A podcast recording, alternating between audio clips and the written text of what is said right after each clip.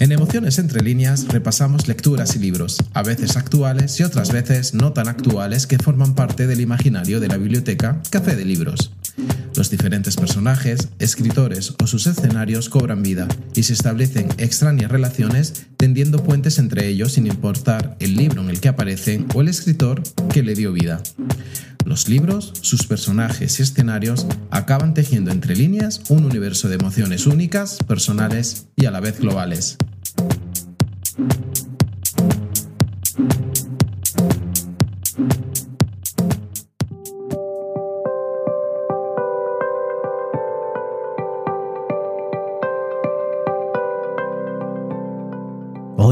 En Emociones entre líneas, libros sobre libros.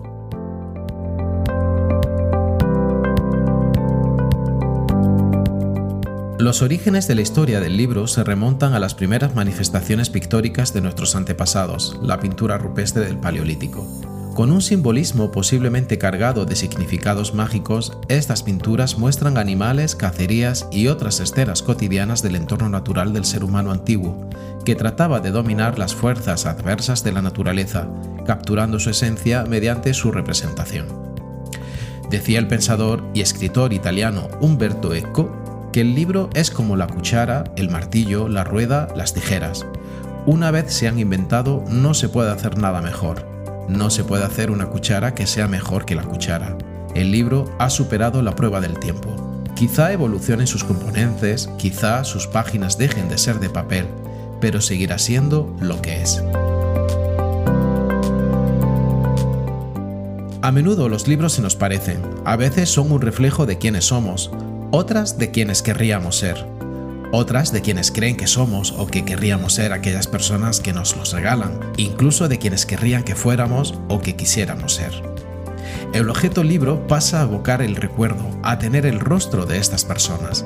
Quizás es por ello que, en una especie de respeto reverencial, la mayoría de los lectores acariciamos con suavidad y ceremonia el lomo de un libro, y después de abrirlo nos deleitamos con el aroma que emana de su interior.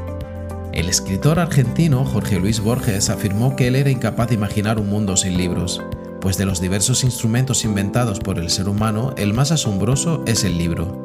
Todos los demás son extensiones de su cuerpo. Solo el libro es una extensión de la imaginación y la memoria. Por todo ello, en el pod del día de hoy, Libros sobre Libros, visitaremos relatos en los que bellas ilustraciones librescas rinden homenaje a la lectura, tocaremos libros a través de las anécdotas de los propietarios de magníficas bibliotecas personales, haremos un vibrante recorrido histórico del invento del libro, nos sentiremos identificados con una mujer extravagante que busca en los libros ese amor que nadie le dio. Y conoceremos a un sórdido y oscuro coleccionista de libros. Iniciamos este transitar literario por algunos escenarios narrativos de libros sobre libros, que son los protagonistas o desempeñan un papel preponderante en las historias narradas, como siempre desde las lecturas que forman parte del imaginario de la biblioteca, Café de Libros.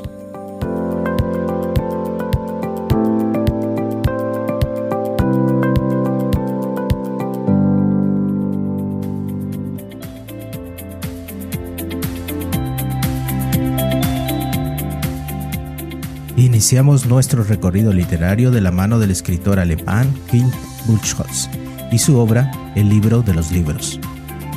Este libro nace de la idea original del escritor alemán Michael Kruger. Él fue el encargado de hacer llegar una ilustración diferente de King Buchholz a 46 de los más geniales escritores actuales. El resultado es este maravilloso libro homenaje a la lectura. King Buchholz es un pintor alemán conocido mundialmente por sus ilustraciones para libros infantiles.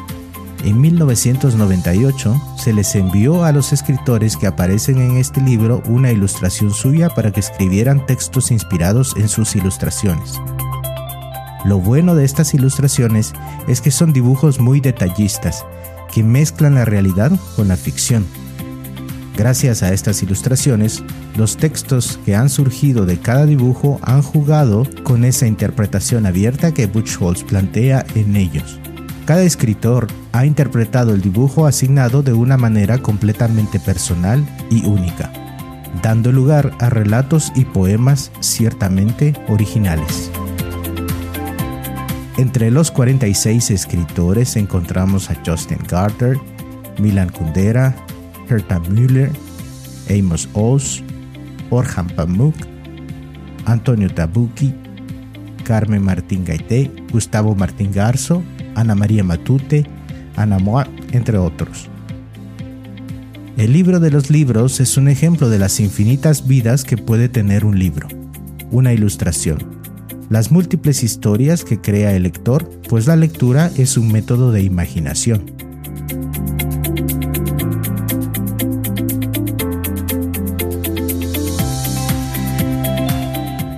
Buchholz nació en Stolberg, Alemania.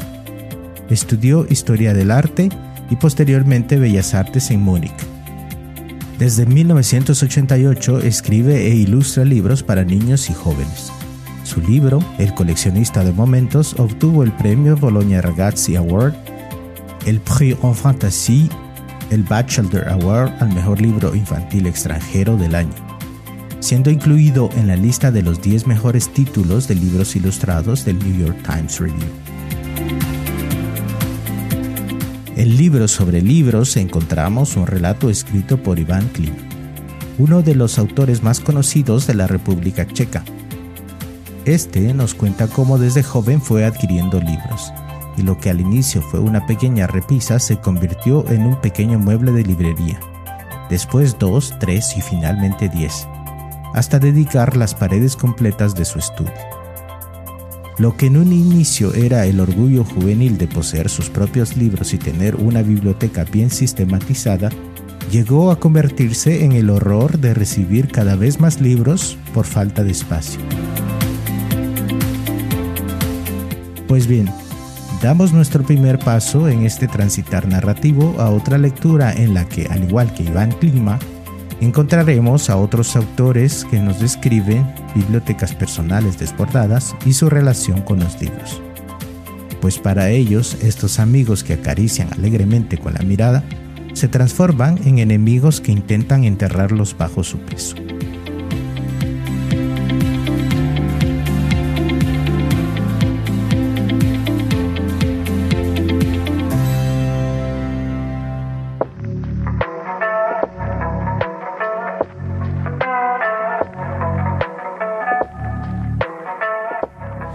Referimos a la obra Tocar los libros del escritor español Jesús Marchamalo.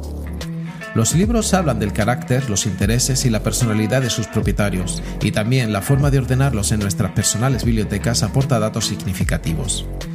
Hay quien dice que las bibliotecas definen a sus dueños, como en los estratos geológicos de un yacimiento arqueológico. Los libros permiten ir desenterrando los restos de todos nuestros particulares naufragios. El autor del libro cuenta anécdotas que tuvieron algunos propietarios con sus bibliotecas al querer ordenarlas. En las páginas de Tocar los libros encontraremos interesantes casos acerca de los libros y sus dueños, y también datos de las bibliotecas de muchos escritores conocidos que nos darán gratas e interesantes sorpresas. Tras leer las vivencias de la conformación de las bibliotecas que visitaremos en esta obra, llegamos a la conclusión de la sorprendente capacidad colonizadora de los libros. Se extiende por los sofás, toma las repisas, los cabeceros de las camas, las mesillas. Como un ejército victorioso gana los saltillos, los aparadores, las cestas de mimbre donde duermen los gatos. Hay libros indispensables que nos obligan a poseerlos, a conservarlos para hojearlos de vez en cuando, tocarlos, apretarlos bajo el brazo. Libros de los que es imposible desprenderse porque contienen fragmentos como si de un mapa del tesoro se tratara.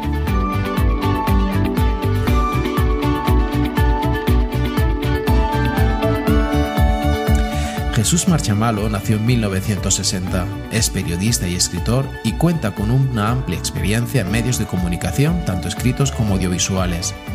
Su trabajo ha merecido importantes galardones, entre ellos el Premio Internacional de Radio Montecarlo 1991, Premio Ícaro de Periodismo en 1989 y el Premio Español Nacional de Periodismo Miguel Delibes en 1999. Es autor de más de una decena de libros, entre los que cabe citar La tienda de palabras, 39 escritores y medio, Las bibliotecas perdidas, 44 escritores de la literatura universal y Cortázar y los libros, entre otros. En tocar los libros se hilvanan cientos de pensamientos de escritores en torno a la figura del libro.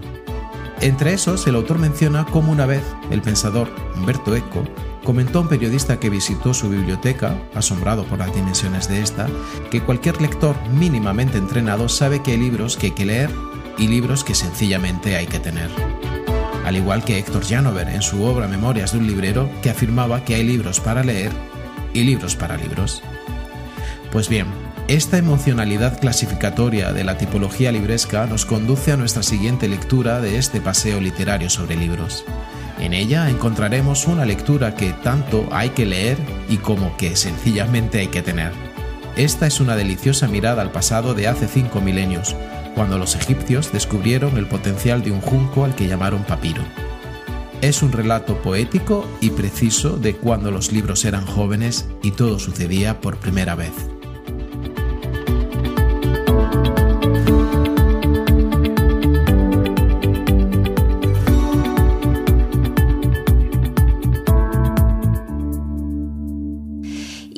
Creo que la lectura nos, de los libros, eh, la lectura en los libros, nos ofrece esa posibilidad de, reflexionar, de centrarnos, de quedarnos al margen de em, las notificaciones que nos llegan, de la publicidad, de todas las distracciones ¿no? con las que nos bombardean muchas veces en nuestros dispositivos electrónicos.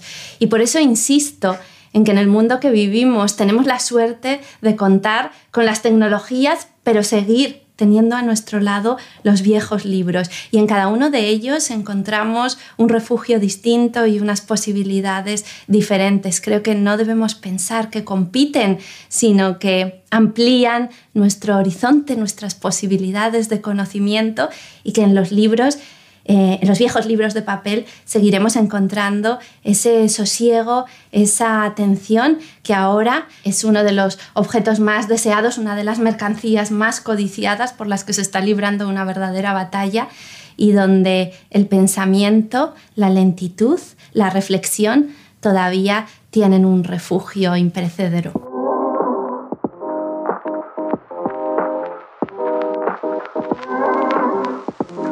Lo que acaba de escuchar es la voz de la escritora de nuestra próxima parada literaria. Nos referimos a la obra El infinito en un junco de la escritora Irene Vallejo. Este es recorrido por la vida de ese fascinante invento que es el libro, para que las palabras pudieran viajar en el espacio y el tiempo. La historia de su fabricación, de todos los tipos que hemos ensayado a lo largo de casi 30 siglos, libros de humo, de piedra, de arcilla, de juncos, de seda, de piel, de árboles y los últimos llegados de plástico y luz. Es además un libro de viajes, una ruta con escalas en los campos de batalla de Alejandro y en la villa de los papiros bajo la erupción del Vesubio, en los palacios de Cleopatra y en el escenario del crimen de Hipatia, en las primeras librerías conocidas y en los talleres de copia manuscrita en las hogueras donde ardieron códices prohibidos, en el Gulag, en la biblioteca de Sarajevo y en el laberinto subterráneo de Oxford en el año 2000. Un hilo que une a los clásicos con el vertiginoso mundo contemporáneo, conectándolos con debates actuales. Aristófanes y los procesos judiciales contra humoristas, Safo y la voz literaria de las mujeres, Tito Livio y el fenómeno fan, Séneca y la posverdad.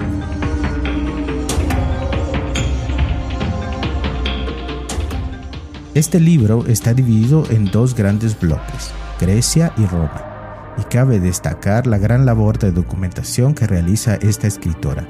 El infinito en un junco está repleto de citas de la literatura clásica y actual y de obras cinematográficas, desde las más épicas hasta otras más contemporáneas.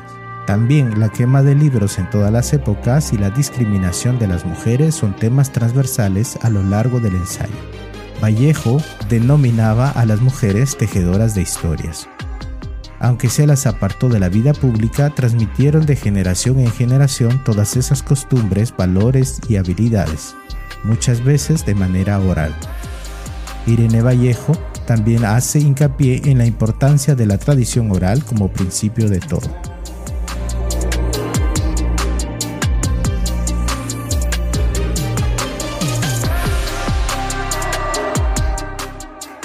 Irene Vallejo Muro nació en Zaragoza, España, en 1979. Es doctora en Filología Clásica por las universidades de Zaragoza y Florencia. Otras de sus obras que podemos mencionar son El pasado que te espera y Alguien habló de nosotros, La luz sepultada y El silbido del arquero. También ha escrito en literatura infantil y juvenil las obras El inventor de viajes, ilustrada por José Luis Cano, y La leyenda de las mareas mansas en colaboración con la pintora Lina Pila.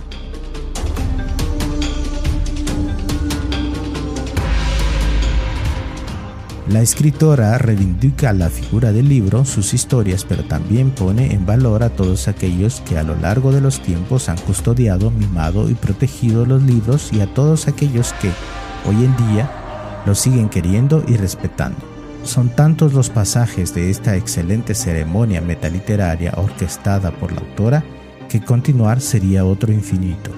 La autora nos envuelve con la autenticidad de sus sentimientos hacia los libros transmite la admiración que provocan quienes a través de los tiempos los han defendido, también jugándose el cuello contra las hordas de bárbaros que han pretendido por activa, por pasiva, hacer holocaustos con ellos. Y estamos seguros que la protagonista de nuestra próxima parada literaria forma parte de estos custodios, defensores y cuidadores de libros y lecturas nuestra siguiente estación libresca es una novela sobre otras novelas que habla a la vez del apoyo y peligro que supone la literatura. Triste y esperanzadora, esta lectura habla al mismo tiempo de la capacidad del ser humano para escribir los poemas más bellos y provocar sufrimiento alrededor. Conozcamos a una mujer entrañable y algo excéntrica que vive en una ciudad asediada por la violencia y el dolor entretejiendo en sus páginas citas y títulos literarios con la reciente historia del Líbano y sus habitantes.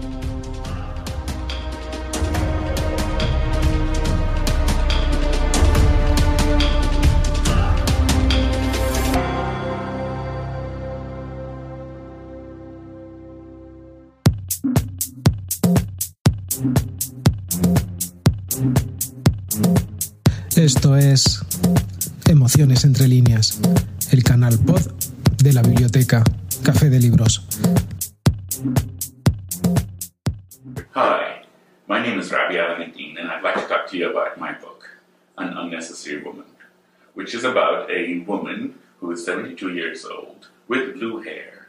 And uh, I was interested in what makes a life necessary or unnecessary. Unnecessary. How what do we value in a life? So the whole idea of the book is that this woman basically lives on the margins of society, and uh, what is her life like? Um, now you might be sitting there and thinking, what is a manly man like him doing, writing a book in the voice of someone with blue hair? No. Well, the answer to that is quite simple. Every morning for five years, whenever I sat down to write, I would do this to get me into the mood. Basically, it allows me to understand my character. And you know what? It works.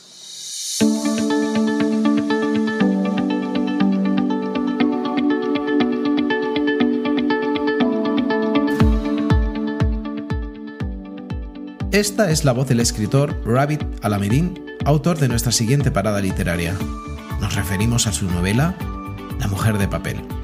La protagonista es Aaliyah, una mujer de unos 60 años, huérfana de padre, repudiada por un marido al que nunca quiso. Aaliyah ha dedicado sus mejores años a leer libros y a traducirlos, mientras en la calle caían las bombas y retumbaban los ecos de una guerra que la obligó a dormir con un rifle al lado de la cama y a ofrecer su cuerpo a cambio de una ducha caliente. Aliyah es la personificación de la expresión de somos lo que leemos. Es una mujer extravagante y entrañable, rodeada de papeles, que se resguarda de los malos recuerdos a la sombra de la buena literatura, buscando en los libros ese amor que nadie le dio. Al tratarse de una historia contada por un amante de los libros, está llena de numerosas menciones a obras y autores de lo más variado, desde antiguos filósofos pasando por Federico García Lorca hasta Murakami, por decir algunos de muchos ejemplos. Es por ello un libro que cualquier apasionado de lectura debería leer alguna vez en la vida. En cada página se respira el amor y la pasión por los libros.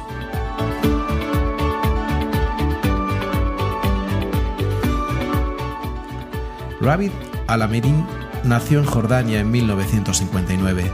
Creció entre Kuwait, Líbano e Inglaterra y a los 17 años ingresó a la Universidad de California en Los Ángeles.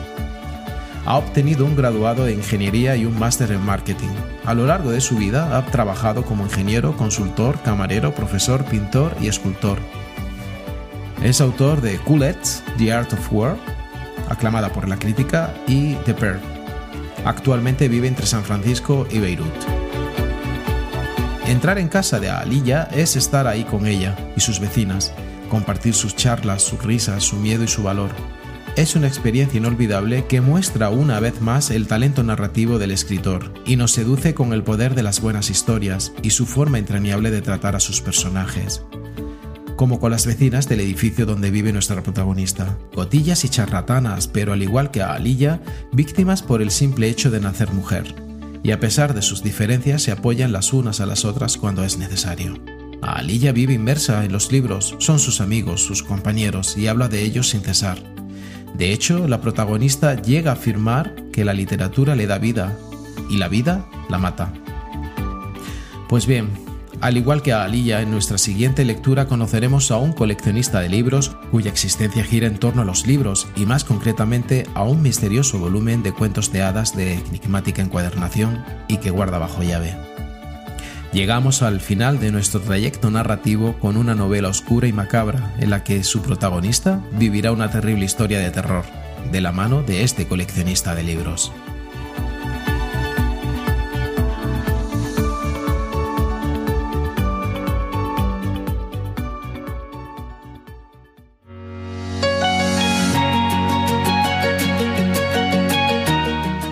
Nuestra última parada literaria nos sumerge en un ambiente gótico, tenso y agobiante, de la Inglaterra de inicios del siglo XX. Nos referimos a la intrigante novela El coleccionista de libros de la escritora Alice Thompson. En la Inglaterra eduardiana, Violet parece llevar una vida de ensueño, un marido caballeroso, un hijo adorable, una lujosa residencia y una acomodada vida pero la creciente obsesión por uno de los preciados libros que colecciona su esposo, un misterioso volumen de cuentos de hadas guardado bajo llave, hará que su idílica existencia comience a tambalearse. Asediada por unas perturbadoras alucinaciones que amenazan su cordura, ingresa temporalmente en un sanatorio.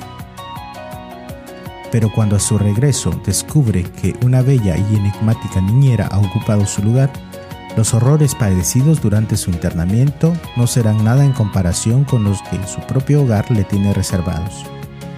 Alimentada en su fondo por la siniestra leyenda de Barba Azul, Alice Thompson nos ofrece una novela oscura y macabra, una creación elegantemente diabólica que a la vez que homenajea a Rebecca y Angela Carter más transgresora, no pierde de vista en ningún momento el verdadero propósito de las mejores historias de terror que el escalofrío que nos acude durante su lectura se prolongue más allá de la última página.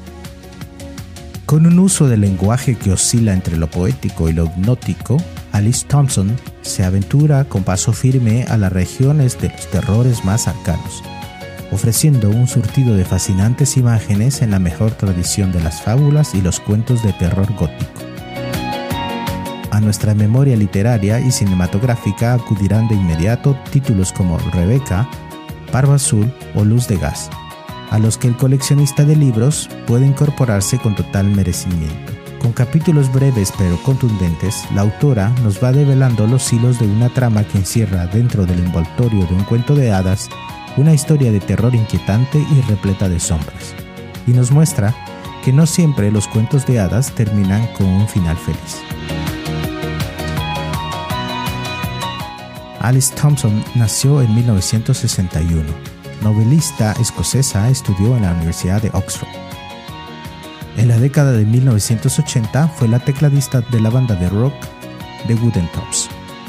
Su novela Justin fue ganadora del premio conmemorativo James Ted Black de 1996.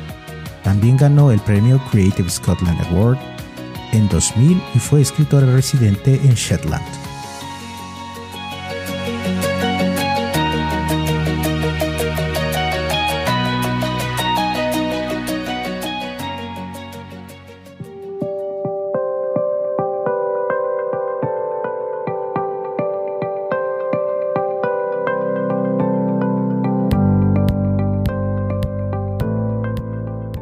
Queremos terminar este pod invitándoles a descubrir otras lecturas inspiradas en el mundo del libro, testigo sosegado de nuestra curiosidad e imaginación. Entre estas podemos destacar una lectura nada común de Alan Bennett. La reina Isabel II halla en la biblioteca de Palacio el libro de la escritora Ivy Compton Burnett. Tiempo atrás le había concedido un título nobiliario menor, y de Compton Burnett a Proust y de Proust a Genet solo median algunos libros. Así, azarosamente, ella, que hasta entonces solo había sido una reina, una pura entelequia, descubrirá el vértigo de la lectura. El Club Dunas de Arturo Pérez Reverte cuenta la historia de Lucas Corso, cazador de libros por cuenta ajena, que tiene que autentificar un manuscrito de los Tres Mosqueteros y descifrar el enigma de un extraño libro quemado en 1667 con el hombre que lo imprimió. Esto le llevará por los archivos del Santo Oficio y las listas de los libros condenados. La librería ambulante de Christopher Morley. En el Estados Unidos de principios del siglo XX, Roger Mifflin, un librero ambulante, vende su singular librería sobre ruedas, junto a su yegua y su perro, a la serionita Helen McShield, que decide, harta de la monotonía de su vida, lanzarse a la aventura y recorrer el mundo. A partir de ese momento se sucederán los encuentros y los desencuentros, y las más divertidas peripecias se darán la mano con las grandes enseñanzas que proporcionan libros y libreros. La Casa de los 20.000 Libros, de Sasha Abramsky. Es la historia de Shimen Abramsky contada por su nieto. Shimen y su esposa Miriam se ocuparon de una respetada librería judía en el East End de Londres, desde antes de la Segunda Guerra Mundial. Los enemigos de los libros, contra la biblioclastia, la ignorancia y otras bibliopatías, de William Blades. Ensayo de 1880 en el que se analiza algunos de los enemigos del libro, fuego, agua, gas y calor, polvo y abandono, ignorancia y fanatismo, la polilla de los libros, otras plagas, encuadernadores, coleccionistas, niños y criados. El amante de los libros, de Charles Nodier, este bibliófilo, contertulio, viajero y visionario que vivió siempre entre libros, por vocación y por oficio, logra con su prosa precisa un relato nostálgico y conmovedor. Este libro fue referenciado en el pod Bibliotecarias y Bibliotecarios Intrépidos. Contra la bibliofilia, no amarás los libros sobre todas las cosas de Carlos Clavería La Guarda. El autor desgrana infinitas anécdotas sobre el mundo del libro antiguo, repleto de avaricia y de obsesiones. De oficio lector, respuestas a Pierre Nora de Bernard Pivot. El autor reflexiona sobre su experiencia de lector público en este interesante tomo de preguntas y respuestas que deberían leer muchos periodistas culturales. Nadie acabará con los libros de Humberto Eco y Jean-Claude Carrière, entrevistas realizadas por Jean-Philippe de Tonac. Es una charla erudita y amena entre dos hombres que han escrito mucho y son ávidos lectores que coleccionan libros y nos llevan a su biblioteca para comentar gustos y manías.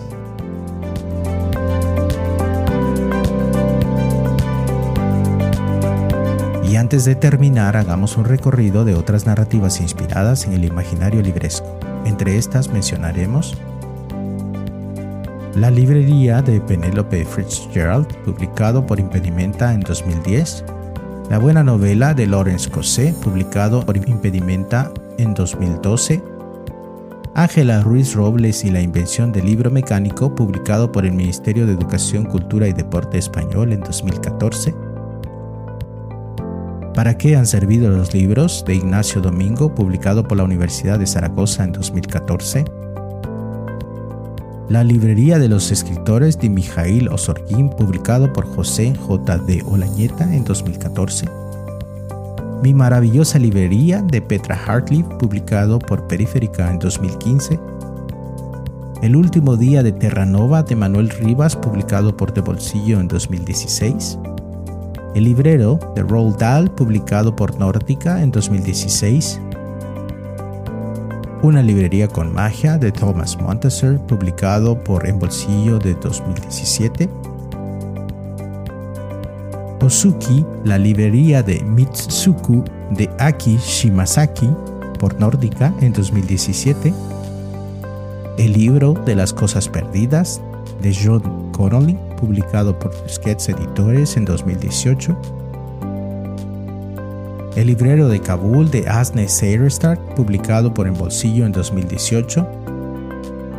Una soledad demasiado ruidosa de Bohumil Rabral, publicado por Galaxia Gutenberg en 2020. Quemar libros, una historia de la destrucción deliberada del conocimiento de Richard Obden, publicado por Crítica en 2021 entre otros libros y lecturas en cuyas tramas se esconden en un horizonte de color negro sobre blanco. Y dado que la lista de narrativas sobre el libro es muy extensa, volveremos a sumergirnos en este mundo en un próximo pod. Las librerías emocionan.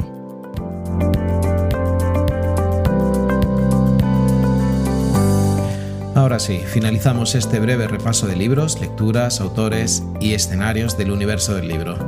Por cierto, muchas gracias a aquellas personas que nos escuchan en Ciudad de Guatemala, Jutiapa, El Progreso, Quetzaltenango, Chiquimula, Huehuetenango, Totonicapán y Sololá en Guatemala. Estados Unidos, concretamente los estados de Virginia, Washington, Massachusetts, Texas, Ohio, New Jersey, Kentucky, California, Tennessee, Pennsylvania, Indiana, Mississippi, New York y Florida desde Andalucía, Madrid, Aragón, Cataluña e Islas Canarias en España, Hesse en Alemania, Emilia-Romagna en Italia, Guayas, Pichincha en Babura en Ecuador, Ontario en Canadá y Ocotepec en Honduras. Nos volvemos a encontrar en dos semanas aquí en Emociones entre líneas, el canal pod de la biblioteca Café de Libros.